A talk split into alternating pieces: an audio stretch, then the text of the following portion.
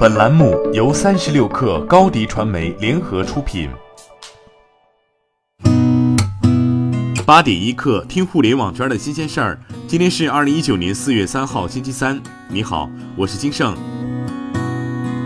三十六氪独家获悉，据知情人士透露，阿里妈妈负责内容营销的近两百人团队已于近日调整到优酷，向阿里大文娱总裁、优酷总裁樊路远汇报。此次合并，优酷的商业化职能将从阿里妈妈回归阿里大文娱，这也从侧面表明了阿里巴巴对大文娱板块投入的决心。在前不久，阿里巴巴发布最新一季度财报时，集团 CEO 张勇表示，大文娱是未来消费大生态必须的组成部分，这是阿里的战略选择。樊路远也在最近一次的内部沟通会表态，永远都不会放弃大文娱和优酷。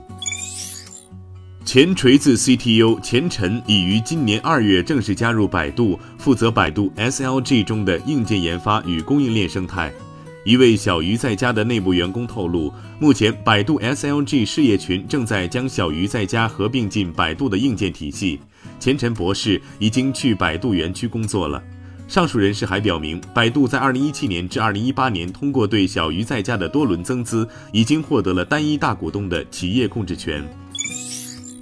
昨天，小米集团组织部发布组织架构调整邮件，小米旗下全资子公司松果电子团队进行重组，其中部分团队分拆组建新公司南京大鱼半导体，并开始独立融资，将松果团队剥离出一个新公司。这种做法一来可以更好地激发团队热情，二来也有利于分散风险。毕竟芯片开发需要大量的资金投入。目前，小米生态链已孵化出多个估值超过十亿美元的独角兽公司，并有多家公司成功上市。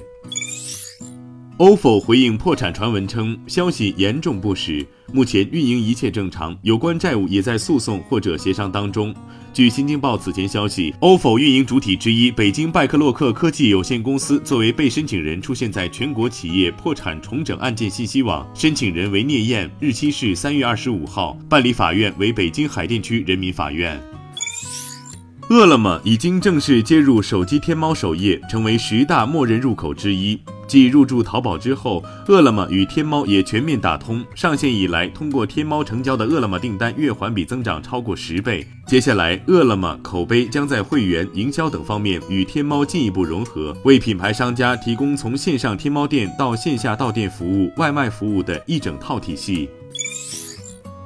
天眼查数据显示，少年得道主体公司酷德少年天津文化传播有限公司新增融资信息，由正新股创新资本领投，紫牛基金跟投。此外，罗振宇退出公司的主要人员张全林新增为董事长，以百分之二十二的持股比例成为该公司股东。少年得道 App 于二零一八年四月推出，为七至十五岁少年提供定制化学习服务。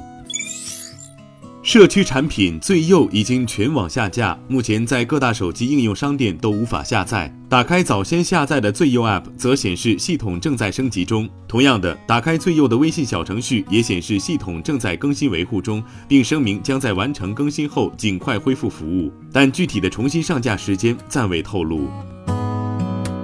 八点一刻，今日言论。新华社发文称，随着科创板稳步推进，交易所受理名单逐批公布，各方积极参与的同时，却也出现了不理性的行为。最典型的是，垫资开权限按规则开通科创板股票交易权限，需要此前二十个交易日日均资产不低于五十万元。但在不理性的暴富预期诱惑下，个别不够开立权限标准的中小投资者却在钻研垫资开权限。市场参与者希望参与科创板，说明各方对这项重大改革抱有积极的看好心态。华为轮值董事长徐直军说：“与工业革命、信息革命不同，人工智能是中国第一次与世界前沿发达国家站在同一起跑线上。”他以家电为例说：“今天的家电产品在使用上越来越不友好，高档洗衣机有几十个按钮，而用人工智能恰好可以解决这种复杂的方式。真正的智能应该是按一下按钮就可以完成所有的事情，自动采取最优的解决方案去完成。”好，今天咱们就先聊到这儿。责编：彦东，我是金盛，八点一刻，咱们明天见。